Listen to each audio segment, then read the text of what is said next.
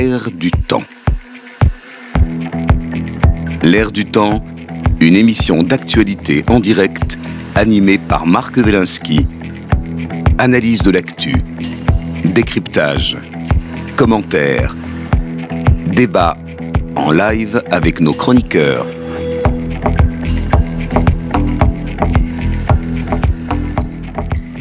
L'air du bonjour, une heure de décryptage et de commentaires de l'actualité. Nous parlerons aujourd'hui de la Chine. La Chine, un pouvoir menacé, point d'interrogation. Que se passe-t-il exactement en Chine? Nous ferons le point avec euh, nos invités. Pascal Jungans, euh, président euh, du CERENEC, entreprise de veille et de prospective pour les dirigeants, et chercheur au Centre de recherche en gestion, rattaché au CNRS. Bonjour. Bonjour Pascal. Laurent Capelletti, économiste, professeur au CNAM, éditorialiste. Et Mathieu Slama, analyste politique, essayiste, enseignant en communication politique. Bonjour Mathieu. Bonjour.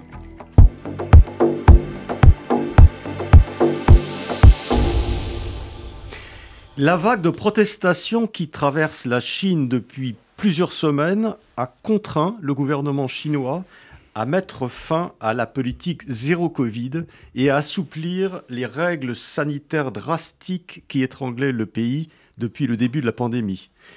Mais une autre raison a conduit Xi Jinping à aller dans ce sens et elle est économique. En effet, la croissance du PIB chinois dépassera à peine 3% cette année, ce qui constitue la pire performance de la Chine depuis 40 ans hormis l'année 2020. Cette situation qui entraîne une hausse spectaculaire du chômage des jeunes est due à l'application de cette politique zéro Covid, mais aussi à la crise immobilière qui a commencé depuis plusieurs mois et qui se poursuit, à la baisse du moral des consommateurs chinois, auxquels s'ajoutent d'autres facteurs comme la baisse de la natalité et le fait que le marché chinois intéresse moins que par le passé les investisseurs étrangers. Dans le même temps, Xi Jinping mène une politique extérieure musclée. Les tensions avec Taïwan et avec l'Inde sont fortes, de même qu'à Hong Kong, où la pression de la Chine communiste est chaque jour plus patente. Le dirigeant chinois, récemment renouvelé dans ses fonctions, fort de son modèle économique et social, ne cache pas son intention de marginaliser l'Occident sur la scène internationale et multiplie les initiatives diplomatiques, notamment vis-à-vis de l'Afrique et du Moyen-Orient. Mais le régime chinois est-il euh, aussi solide qu'avant? Sur cette question, j'interrogerai euh, Pascal Jungens, qui connaît bien la Chine. Oui, merci Marc pour, euh, cette question. Euh, la, la, réponse est relativement euh, délicate à, mener. Euh, je, pense qu'il y avait une politique chinoise très nette qui était, euh, on va dire, la carotte et le bâton, qui était enrichissez-vous et euh, fichez la paix au parti, si vous me passez l'expression. Euh, on garde le pouvoir, mais en revanche, vous, vous gagnez plein d'argent. donc, comme vous l'avez dit, cette politique repose sur une croissance très forte. Hein, dans les derniers temps, c'était 8,5%, hein, enfin vous l'avez dit. Là, aujourd'hui, la croissance s'effondre. Donc, la carotte devient un peu moins euh, attrayante, si vous me passez l'expression. Et vous l'avez dit aussi, 40% euh, de chômage euh, chez les jeunes. donc là aussi, pour les jeunes, la carotte est, encore une fois moins attrayante. il y a aussi un autre problème, c'est que la, Chine, pour l'instant, on voit qu'il y a une croissance très très forte du PIB, mais le PIB par habitant, c'est-à-dire la richesse de chacun, euh, reste quand même euh, assez faible, hein, à 10 euh, à peu près 10 000 euros, le, 10 000 dollars pardon, le, par habitant. En France, mémoire, c'est 40 000, 45 000. donc, pour maintenir cette politique de carottes et de bâtons, il faut continuer à produire. Or, la croissance est en panne, et donc le parti Xi Jinping euh, a, peur. Euh, il faut voir que, le, si je me permets un, retour un peu historique, euh, la Chine, les services secrets chinois, ont, surveillé avec beaucoup, beaucoup d'attention ce qui se passait dans les anciennes démocraties populaires, donc les, pays de l'Est, hein, sous influence soviétique, d'avant la chute du mur.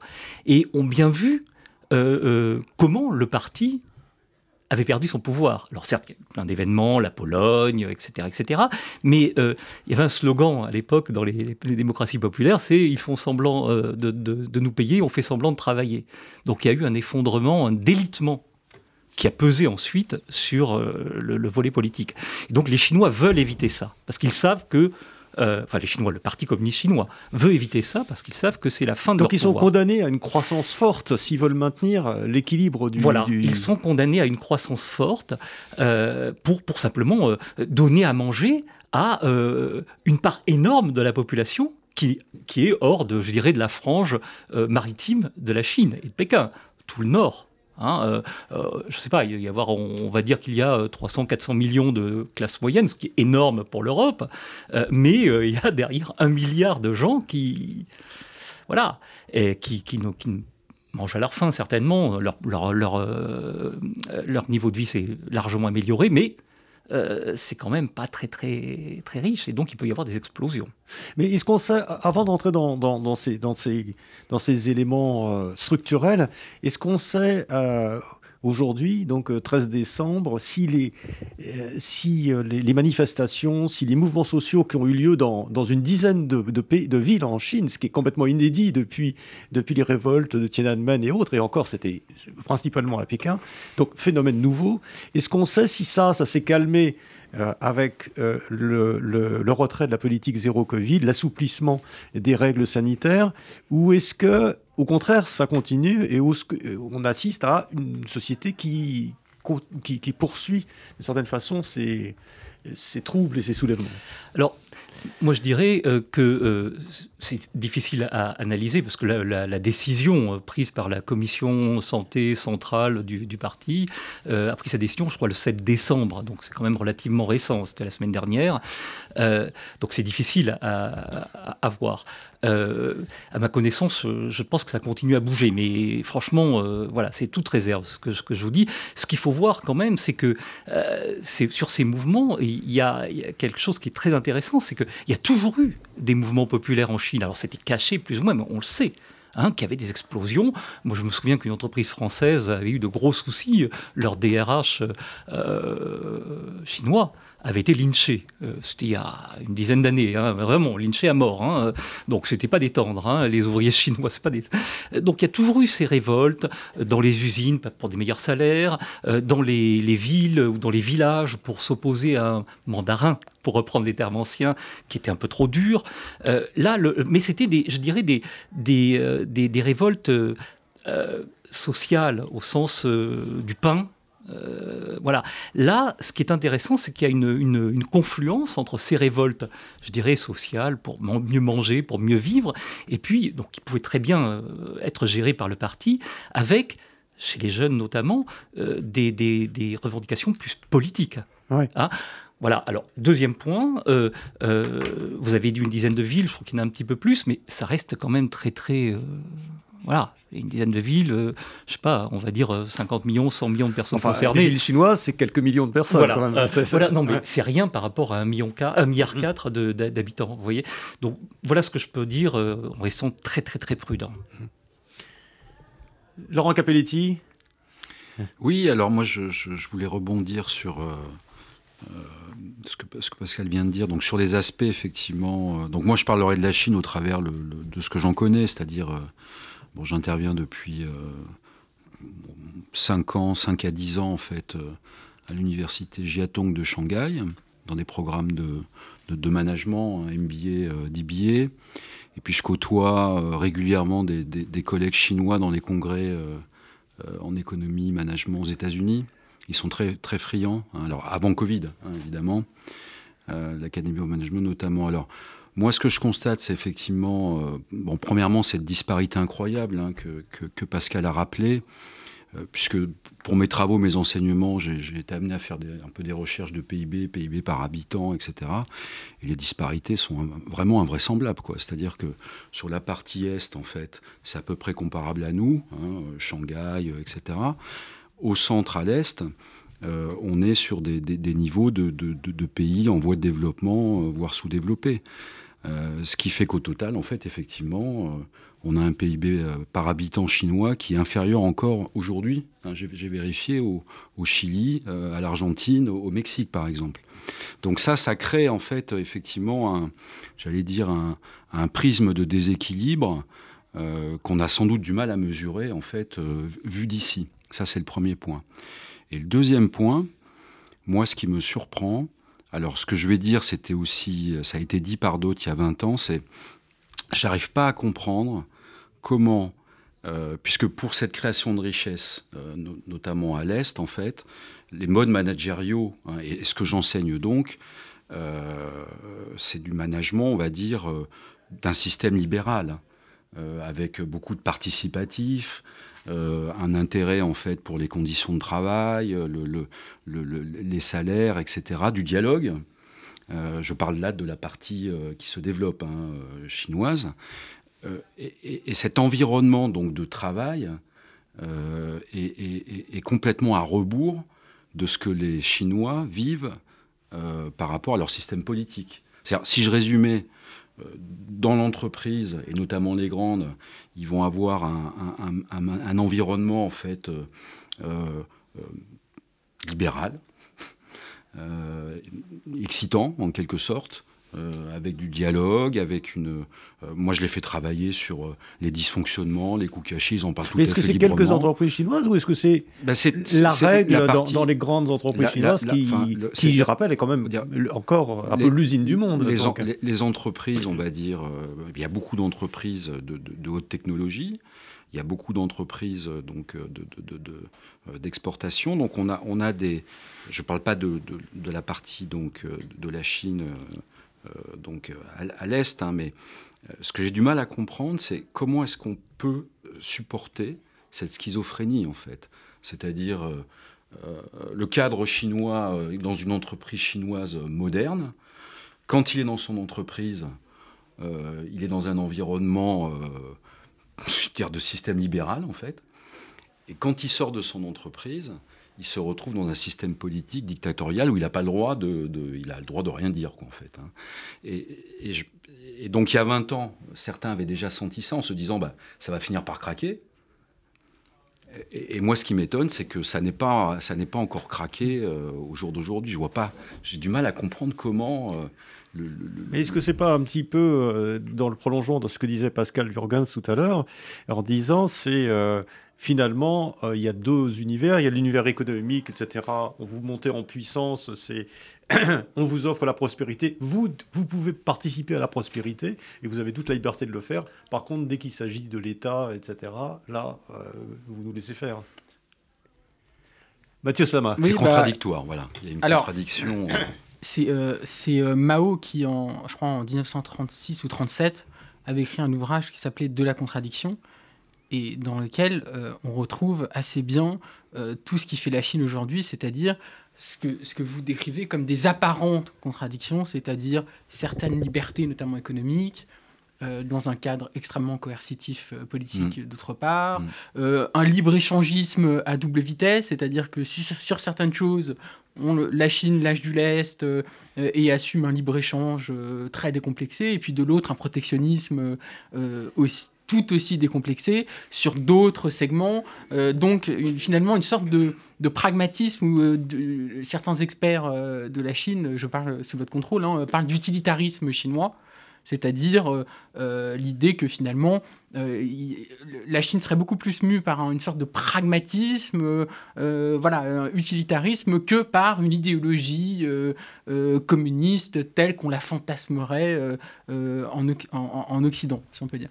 Mais moi, je, m'inscris un peu, alors encore une fois, de l'extérieur, hein, euh, voilà, euh, en tant que regard extérieur, je, m'inscris assez en faux contre cette, cette, hypothèse, au sens où je pense que la Chine, euh, comme le Chili de Pinochet l'a été en son temps, hein, est en fait la preuve que vous pouvez tout à fait avoir un capitalisme le plus débridé et le plus tout à fait comment dire moderne voilà avec un régime politique en totalement antidémocratique avec une absence totale de liberté politique, hein, puisque les, libertés politiques n'existent pas en Chine, avec des, atteintes aux droits de l'homme qui sont très graves, hein, puisque ce qui se passe avec les Ouïghours depuis, je crois, 2015-2016, où il y a eu ce durcissement en Chine vis-à-vis de, de la communauté ouïghour, euh, c'est un.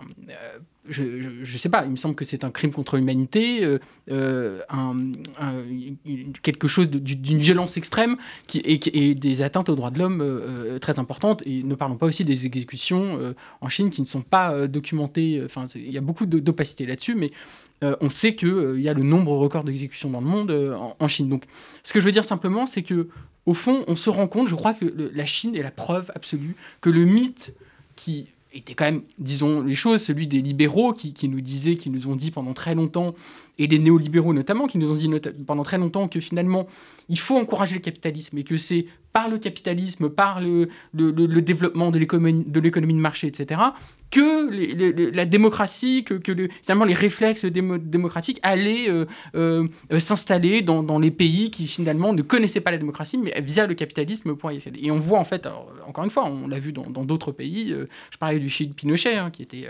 ultra-capitaliste et en même temps une dictature, bah, on se rend compte avec la Chine que, non seulement ça n'est pas le cas, mais en plus on peut avoir le contraire, c'est-à-dire que on voit là depuis Hu Jintao, là, le, précédent, le, prédécesseur de Xi Jinping qu'il y a un durcissement. On, voit, on a vu là, les images du dernier congrès du, Parti communiste, où on voit bien que la concentration de pouvoir n'a jamais été aussi forte en Chine dans notre histoire récente. Donc on voit la, gestion du Covid qui a été une gestion euh, euh, au niveau des droits humains euh, absolument effroyable, et qui a quand même amené certains Chinois à se révolter, enfin en tout cas des choses qu'on n'avait pas vues depuis longtemps. Donc on voit bien que ce mythe d'un capitalisme qui accompagnerait le développement démocratique, en fait, est, un mythe. Et je pense que ça, c'est quand même, ça devrait interroger, je pense, les libéraux euh, aujourd'hui. Euh, euh on, peut, on peut avoir deux lectures de ce, de ce raidissement et de, de ce côté très musclé. On, on, reviendra sur la politique internationale de la Chine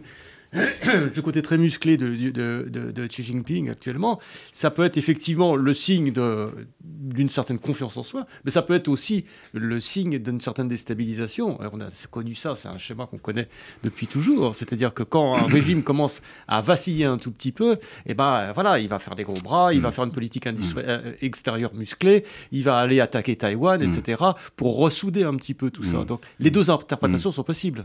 Oui, juste en tant que puis je serai parole à Pascal, en, tant que libéral, je dirais à, à, Mathieu, en fait, que euh, oui, sur une échelle de temps de, 30 ans, oui, mais en fait, ça tiendra pas. C'est l'hypothèse que je pose, comme le Chili n'a pas tenu d'ailleurs. C'est-à-dire que et là, on arrive à un moment très intéressant. Ça, c'est l'optimisme euh, libéral. Non, c'est la, la, lecture de l'histoire. C'est la lecture de l'histoire. C'est-à-dire que le libéralisme économique permet, euh, ça, c'est pas un mythe, c'est des faits, ça a permis de sortir 500 millions de Chinois de la pauvreté. Euh, ça, je parle sous votre contrôle. En, 30 ans, hein, en 30 ans. Bon. Ce que ne permet pas, euh, ce n'a jamais permis aucun régime euh, non libéral, si, tant est que ça existe. maintenant, ils arrivent à une croisée de chemin, de mon point de vue, c'est-à-dire que pour continuer à, croître en termes de richesse, ils sont obligés de continuer en fait à pratiquer, accélérer cette libéralisation économique. Dans ce cadre-là, euh, il y a un moment donné où la, dichotomie, l'écart euh, entre euh, la liberté qu'on vit au niveau entrepreneurial ou dans son entreprise va devenir insupportable par rapport en fait à un régime politique dictatorial. Je ne vois pas comment il peut en être autrement. Donc soit ils font machine arrière, c'est-à-dire en fait effectivement ils délibéralisent l'économie, mais du coup ils se retrouvent dans une impasse parce qu'ils n'ont plus les moyens d'enrichir de, leur population. Euh, soit euh, ils sont obligés de, continuer dans cette voie euh, économique, mais qui du coup, à mon avis, à un moment donné, va provoquer en fait un, une impossibilité. Soit troisième possibilité, et ils arrivent à maintenir ce statu quo, c'est-à-dire en lâchant de temps en temps, en reprenant et en continuant à vivre avec cette, dichotomie dont parlait Je, prends juste un, exemple que j'ai en tête, et puis je vous laisse parler, c'est Je vois pas comment un, Chinois, donc euh, un cadre chinois, il vient faire une conférence dans, un congrès américain où il parle en fait de RSE. RSE, c'est responsabilité, responsabilité sociale, des entreprises, qu'il dit et environnementale, qu'il dit mettre en place dans, son entreprise. Euh, il en parle de façon très à l'aise. Euh, comment il, il, peut dire ça Et ensuite, une fois rentré dans son pays, euh, ne pas pouvoir en fait pratiquer et parler de ça en fait à un niveau, à un plan euh, politique et, démocratique. Enfin, je, euh, alors, si, Mathieu a raison, bah, effectivement, on est parti pour pour 150 ans, 200 ans de, de, ce régime, mais je ne crois pas. Je pense qu'à un moment donné, il va y avoir un, un écart trop, trop important. Pascal, Pascal Oui, non, je trouve que c'est un débat extrêmement intéressant et très très profond que celui-ci de libéralisme économique et libéralisme politique. Euh, historiquement, ça a toujours été un débat. Euh, euh, moi, je, ce, que, ce, que, je constate, c'est que le, l'exemple du Chili que, que, vous avez cité, ça n'a pas tenu très longtemps, ça a tenu 10 ans. Là, là on en est à, mm. depuis 40 ans. 40 ans. Donc, ça tient. il, il, me semble, mais c'est pure hypothèse de ma part, je trouve que le, régime chinois, mais à une échelle euh, dix mille fois supérieure, c'est un peu, vous me passerez, vous me passerez la, comparaison, qui n'est pas raison, euh, c'est un peu le, régime euh, installé des, 45 à Singapour, à base chinoise. Alors, hyper libéral, il n'y a, rien de plus libéral que Singapour dans le monde, et en même temps, une dictature soft, c'est un régime démocratique. Hein, euh, il y, a des élections, sauf que c'est toujours la même famille qui est élue, euh, et avec un, vraiment une pression sociale. Vous voyez, c'est une dictature de, la société sur la société, un peu si je résume. Hein.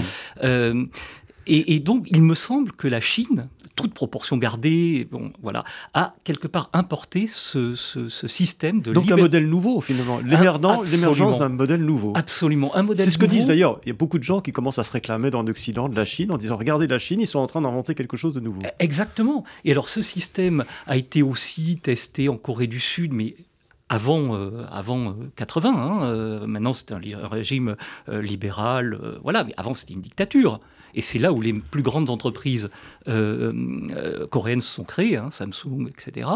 Euh, Taïwan, c'était quand même le Kuomintang, hein, qui était pas détendre. Mm. Donc il y a une espèce de, de, fusion de, à la fois dictature politique et de, et de libéralisme, de l'ultralibéralisme économique qui arrive à fonctionner quelque part. Et ça a été imité, bien sûr, par le Vietnam, certainement mm. demain par le Cambodge, etc., etc.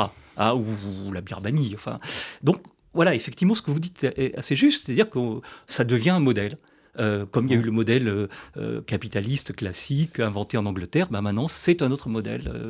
voilà. Et alors, juste petite, petite parce qu'on est dans une émission culturelle, je crois qu'il faut aussi voir les, bases de, de, la société chinoise qui ont quand même largement été influencées par Confucius, qui est un peu le respect des autorités, euh, plus l'histoire chinoise avec tout son système de mandarinat, avec des, mm. gens extrêmement bien formés qui portaient la parole de l'État dans le, plus petit village. D'un autre côté, il faut voir aussi qu'il y a un autre penseur chinois de base, qui est Lao Tzu, qui lui s'oppose à toute contrainte. Et que les deux coexistent. Contradiction aussi. Mais le point commun, euh, revenir sur ce modèle, vraiment très rapidement euh, revenir sur cette question-là, et ensuite je voudrais répondre à Laurent parce que j'ai un argument, j'ai un argument très fort à, lui opposer. Mais euh, au fond, euh, je pense que au fond, je pense qu'on n'arrivera jamais, à mon sens, à comprendre la, Chine avec notre regard occidental, parce que, comme vous l'avez dit, c'est une civilisation euh, mm.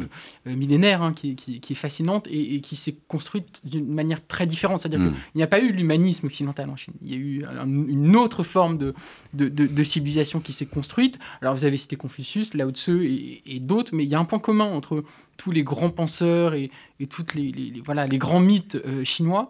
C'est cette idée que l'individu doit toujours être au service du collectif. Que, que finalement, c'est toujours le collectif qui prime et que donc l'individu doit s'effacer à certains moments. Hein. C'est évidemment plein de nuances, hein, ce que je dis. Je ne me permettrai pas de, voilà, de faire des, généralités, mais il y a toujours cette idée que, que ce soit du point de vue familial, mais du point de vue national, du point de vue de la nation, de la construction de la nation, etc.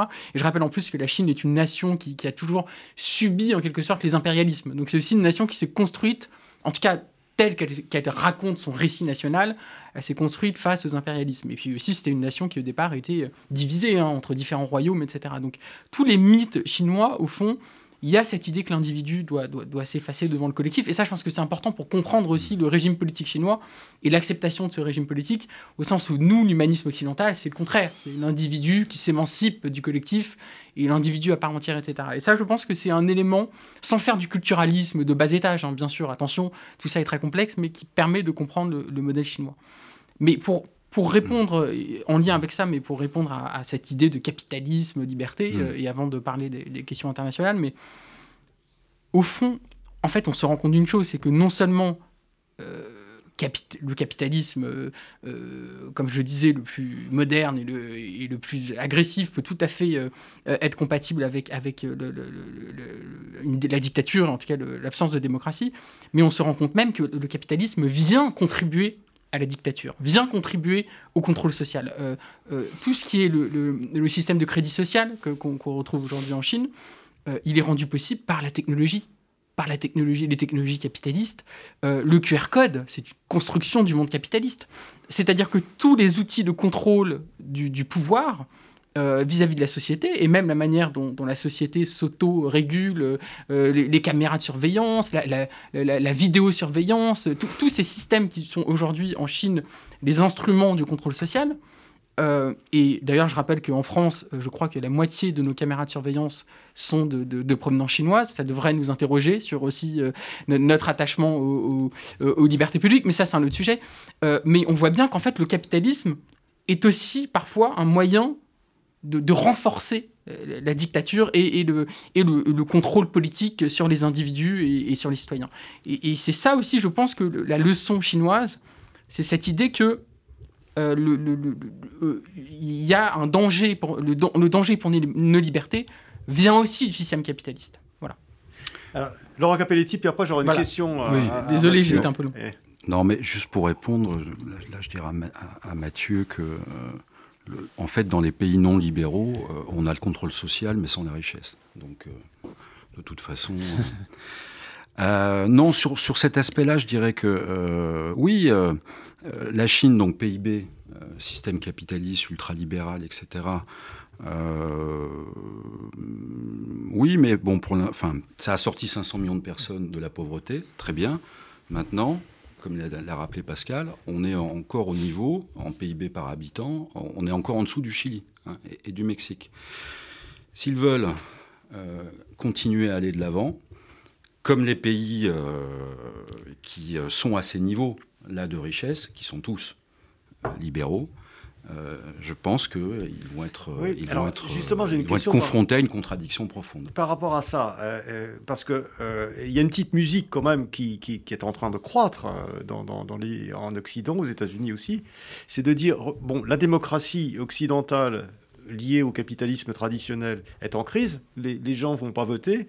Euh, il y a 20% des gens qui vont voter aux élections, etc. Donc, voilà, crise. Regardons le modèle chinois. Ils sont peut-être en train d'inventer quelque chose qui n'est plus la démocratie telle que nous la connaissons et qui est autre chose. Et on commence à voir, à, sentir une justification de ce régime dans lequel, effectivement, bon, on n'a peut-être pas toutes les libertés. On est peut-être un peu fliqué, évidemment, dans la rue. Euh, euh, vous avez des notes sociales aussi. Vous avez, si vous êtes un bon, si vous êtes moins bon, etc.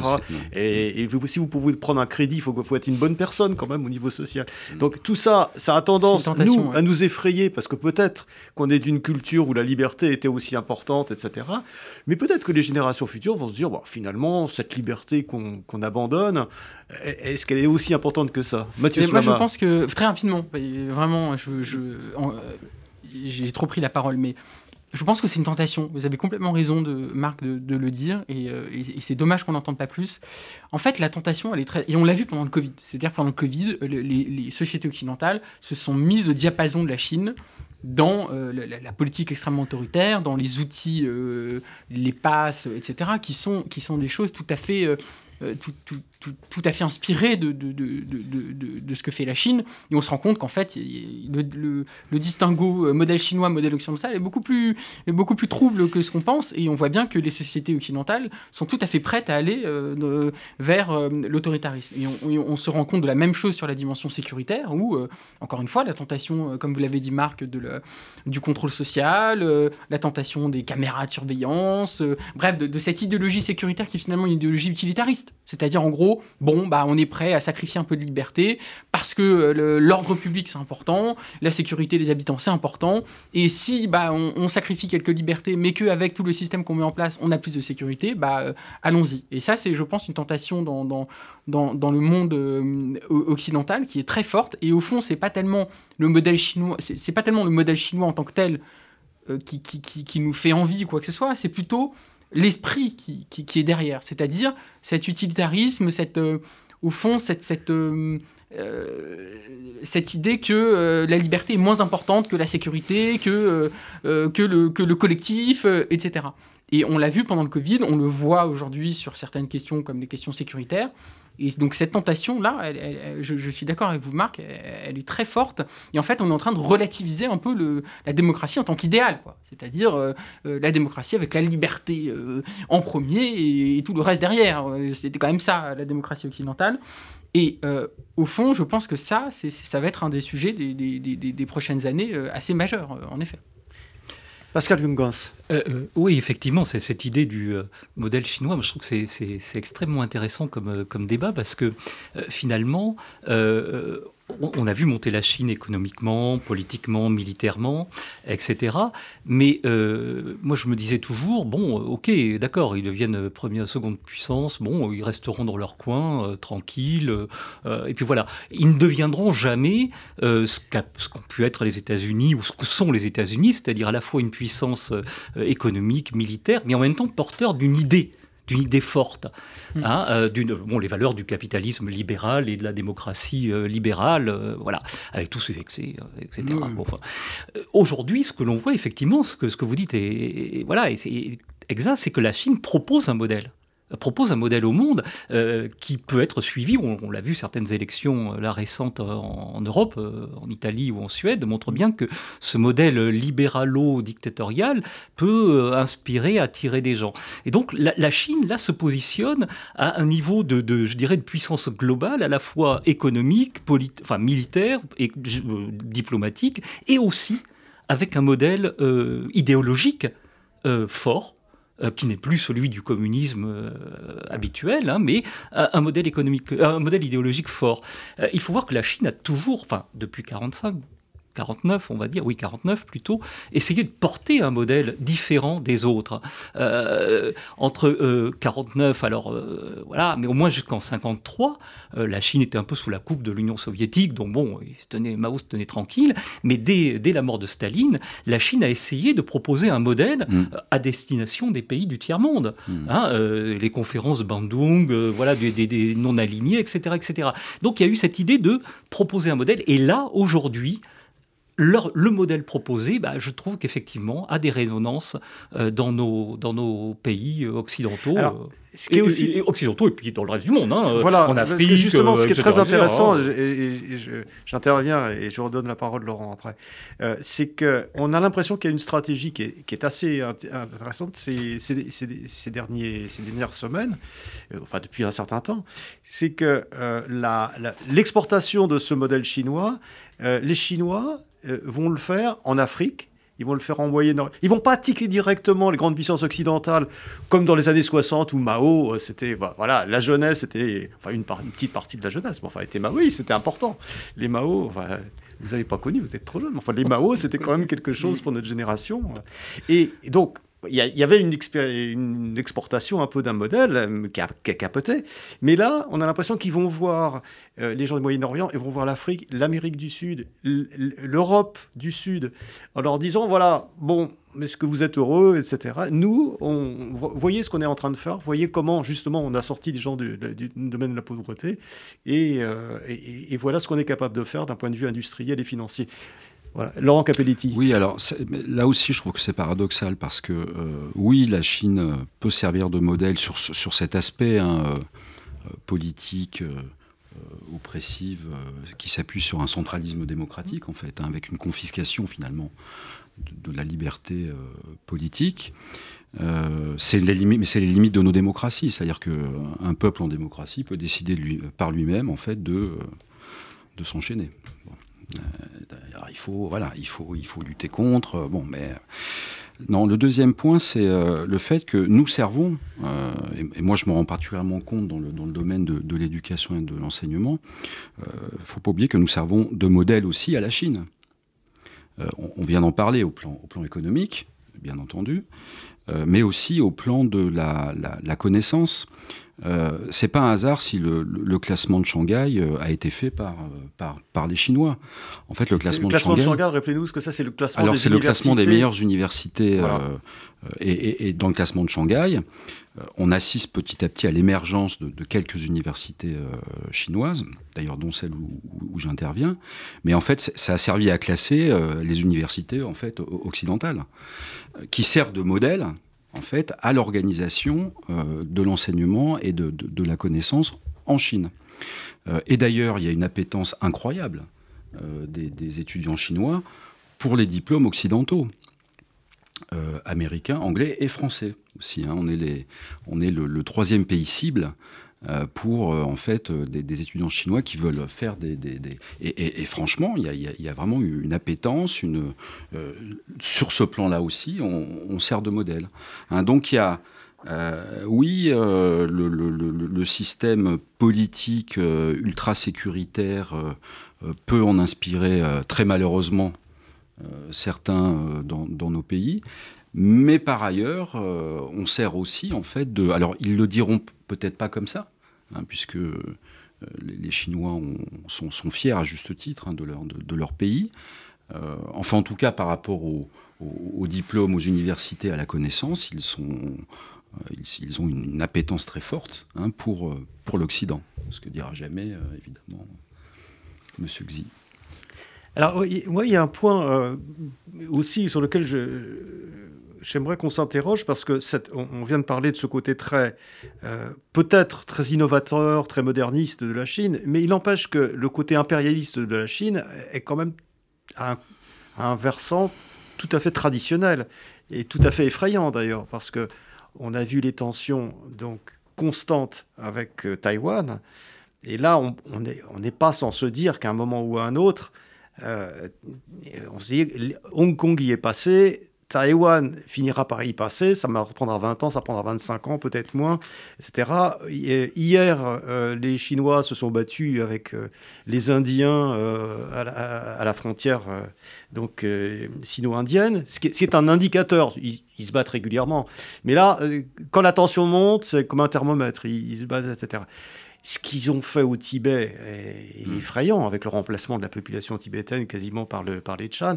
Enfin voilà, donc il y a aussi ce côté impérialiste archaïque tel qu'il pouvait exister il y a, il y a 1500 ans et, et 2000 ans. Alors comment, comment on peut réagir par rapport à ça? Est-ce que, est -ce que ça vous inquiète? Est-ce que ça... Je, vais lancer le. Pascal Jungas, ouais. Et après, euh, non, non, mais je, suis résolument optimiste, donc je, pense que euh, les, dirigeants chinois sont des dirigeants, euh, certes, des mains de fer dans des gants d'acier, mais, mais en même temps assez rationnels.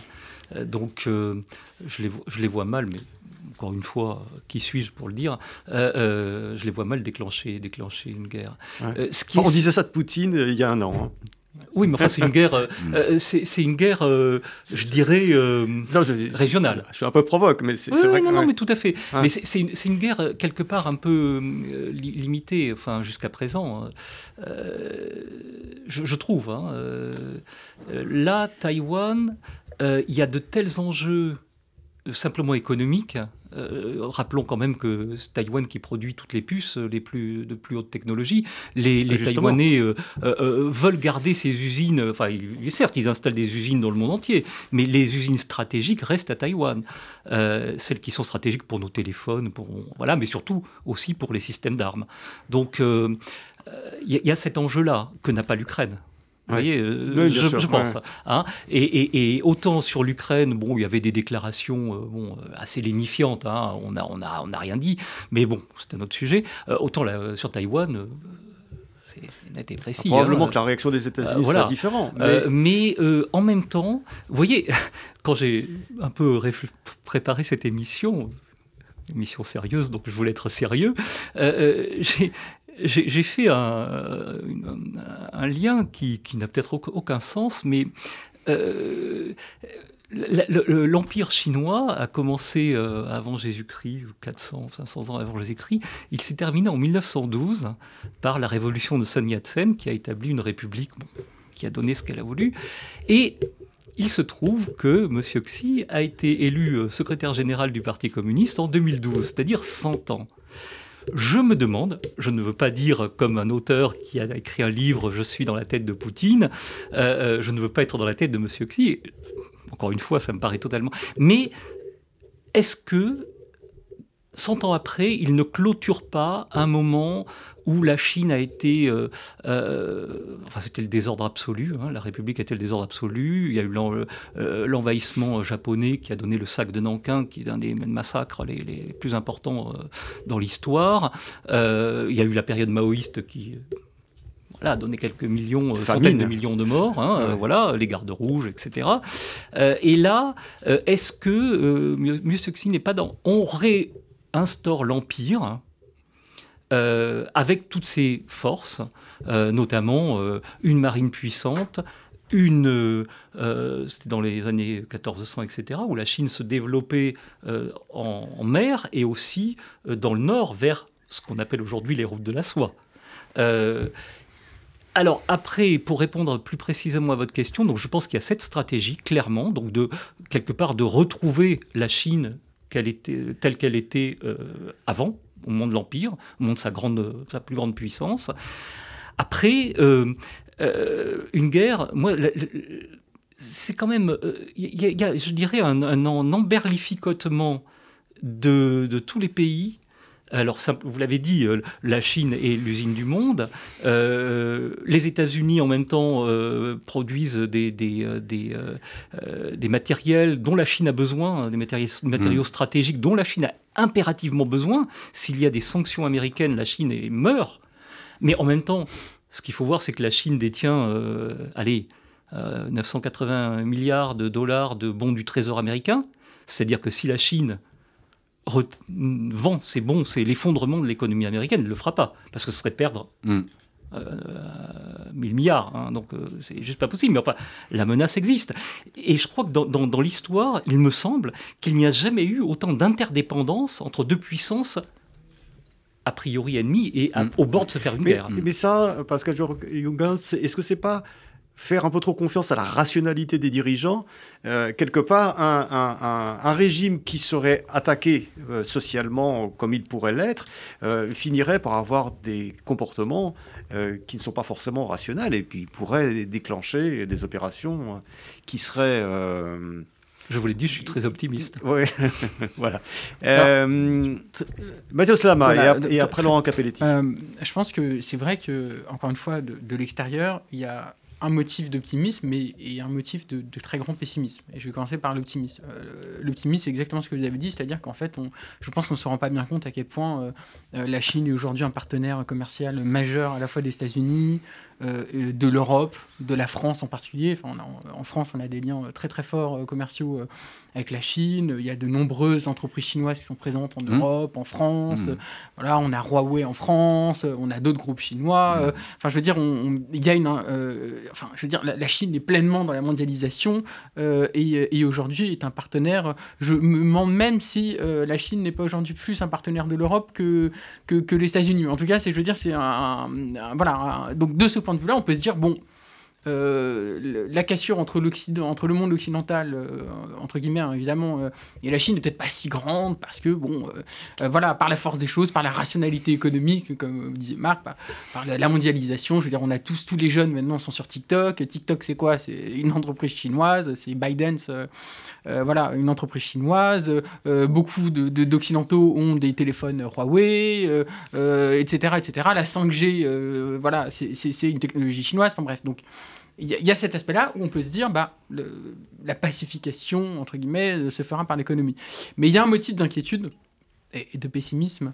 C'est, et encore une fois, du regard extérieur, moi j'ai vraiment le sentiment qu'il y a un anti-occidentalisme de plus en plus fort en Chine. Et Taïwan est, le, et je crois, l'exemple typique de ça.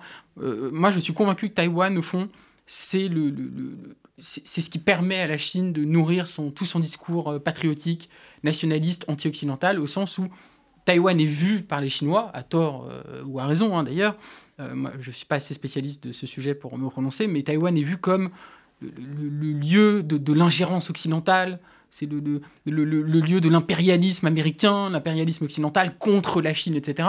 Et ce qui, et ce qui je pense, euh, permet de souder assez bien la, population chinoise contre, contre l'Occident. Et c'est un, un, discours qu'on entend beaucoup de la part de, de, Xi, mais aussi de, beaucoup de, diplomates chinois, qui est de dire, mais vous vous mêlez de ce qui ne vous regarde pas. Euh, Taïwan, c'était chinois, euh, c'est devenu une enclave occidentaliste, voilà, sur le coup de l'ingérence occidentale, mais c'est une affaire intérieure et vous n'avez pas à vous en mêler. Et en fait, le discours anti-occidental qu'on retrouve en fait de plus en plus, notamment euh, bah en Chine, en Russie euh, et dans, les grandes puissances non occidentales, c'est l'idée de dire en gros que euh, l'Occident a voulu dicter sa loi au monde euh, pendant des décennies, euh, à coup de droits de l'homme, euh, voilà, mais pour servir ses propres intérêts, et par hypocrisie absolue, puisque regardez, et ça c'est dans la, propagande diplomatique chinoise, c'est frappant, regardez, l'Occident, c'est les guerres d'ingérence, c'est la Libye, c'est l'Irak, c'est la, la, Syrie, etc. Il n'y aurait pas eu Daesh s'il n'y avait pas eu l'Occident. Enfin, en fait, tout ce discours-là, cette propagande anti-occidentale, euh, euh, est, très très forte en Chine. Et moi, j'étais vraiment étonné lors de la crise ukrainienne que la Chine ne se pose pas en médiatrice. Euh, la Chine ne s'est pas posée, à mon sens, hein, ne s'est pas posée en médiatrice. La Chine a soutenu la, Russie, soutient la Russie. Et ça, ça m'a paru quand même assez frappant. C'est-à-dire que quand il y a un conflit aussi majeur qui touche voilà, un peuple, etc., les Chinois vont prendre le parti de l'agresseur encore une fois, par, euh, par euh, comment dire, calcul, stratégie euh, anti-occidentale. et c'est ça qui m'inquiète, c'est cette espèce de, de, de, vraiment d'anti-occidentalisme qui, a des racines profondes qu'il faut comprendre, mais qui fait que j'ai l'impression, que cette, cette rupture-là n'a jamais été aussi grande, en tout cas dans, notre histoire récente, qu'aujourd'hui. Voilà. Mais c'est encore une fois, un, regard extérieur, un c'est juste un sentiment que j'ai. Hein. Laurent euh, Capelletti. Oui, moi je serais. Euh, sans, il ne faut pas être naïf, hein, euh, Mathieu a raison. Mais je serais plutôt optimiste sur l'argument que, à la différence de la, de la Russie, où on se rend compte en fait que finalement Vladimir Poutine, le niveau de vie de son peuple, il s'en moque au fond. Euh, c'est pas ça qui le, c'est pas ça qui le fait tenir. Alors que euh, la Chine, si, on, pose l'hypothèse que le contrat implicite, hein, c'est euh, enrichissez-vous et, foutez-nous la paix au plan, au plan politique. Donc que la richesse du peuple est, est importante. Du coup, les Chinois peuvent avoir à, certains, à certains moments des discours anti-occidentaux, mais la réalité de l'économie de et du commerce fait que euh, je pense qu'ils ne peuvent pas aller trop loin euh, vis-à-vis de leurs partenaires euh, économiques, États-Unis et, Europe, sans compter que par rapport aux Russes, il y a quand même, il ne faut jamais l'oublier, un, antagonisme historique profond euh, qui fait que euh, on peut aussi poser l'hypothèse que, le poids économique de la Russie et le poids économique de la Chine n'ont plus rien à voir. oui, mais au final, c'est ça qui fait la différence. Justement, c'est-à-dire que la, Chine dépend dans, dans, ses échanges. Euh, il y a une interdépendance mutuelle avec les États-Unis et avec l'Europe. Euh, qui fait que, euh, au niveau de leur impérialisme, euh, il ne faut pas qu'ils aillent trop loin non plus. Ils seraient prêts à sacrifier les Russes. Et, d'ailleurs, et d'ailleurs, il y a eu une inflexion par rapport à la Russie. Alors ça, c'était un peu, mais finalement, ils ont quand même réussi à dire qu'il ne faudrait pas utiliser l'arme atomique. Hein. mais on juste en, une phrase, mais on voit quand même à quel point la Chine se dit que cette crise ukrainienne va tout à fait dans le sens de ses intérêts. Et que au fond, euh, euh, la dépendance de plus en plus grande, ça, induit une dépendance de plus en plus grande de la Russie envers la Chine. Et au final, la Chine se dit, mais c'est parfait pour nous, cette situation. c'est pour ça que moi, je ne vois pas trop d'inflexion dans leur position. En, fait, la, Russie, il faut, revenir, euh, Marc a raison, c'est au plan économique, c'est le PIB inférieur à l'Espagne. Donc, les Chinois, ils s'en foutent un peu au plan, plan économique. Et ils ont le gaz. Et, et, et deuxièmement, euh, il y a aussi une inflexion, on le voit, qui est très intéressante, c'est sur la, gestion de la crise Covid. C'est-à-dire que Mathieu disait, euh, au début de la crise Covid, la Chine nous a servi de modèle. Oui, mais nous, on a appris.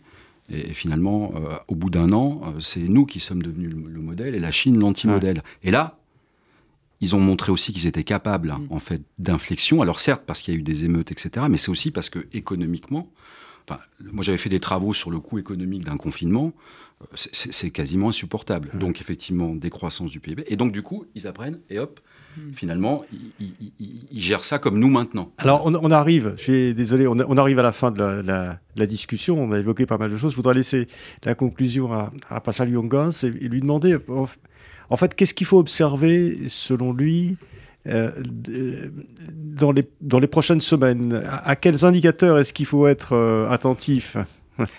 Bah, concernant la Chine et concernant la politique internationale euh, en voilà, il nous reste une minute. Il nous reste une minute. Je, mets mon, ma pièce dans la valise. non, non, non, non, mais je pense qu'il y a effectivement des enjeux intérieurs euh, qui, euh, qui sont redoutables, je pense, pour, pour M. Xi, qui sont effectivement économiques, mais aussi qui sont politiques et qui sont, je dirais, presque idéologiques historiquement, l'empereur, malgré toute sa puissance, il était euh, à la merci de crises euh, naturelles, mais aussi euh, de mouvements sociaux. C'est le mandat du ciel, hein, c'est ce que, disaient les, Chinois. Et je pense que M. Xi le sait. qu'il détient, enfin, oui, qu'il détient pour l'instant le mandat du ciel, mais que le peuple peut lui retirer. Alors, c'est pas de la démocratie, hein, voilà. Mais voilà, donc ça, je pense qu'il y a un, point qui est euh, observer, les, euh, observer les, mouvements sociaux pour voir jusqu'où ça peut aller. Hein. Et puis deuxième point, mm. je, sur Taïwan, je pense que la Chine s'en emparera, la Chine continentale. La question c'est de savoir comment. J'espère qu'ils seront rationnels. Bien, bon, on, va, on, va, rester sur cette... Euh, sur cette prédiction. On reviendra évidemment sur la question. Voilà, l'ère du temps, c'est fini pour aujourd'hui. On se retrouve euh, le 13 janvier pour la première émission de 2023. À très bientôt. Merci à tous. Merci. Merci. C'était L'Air du Temps, une émission animée par Marc Belinsky. L'Air du Temps, c'est un vendredi sur deux, de 12h à 13h, sur Radio RCJ. À bientôt pour une prochaine émission.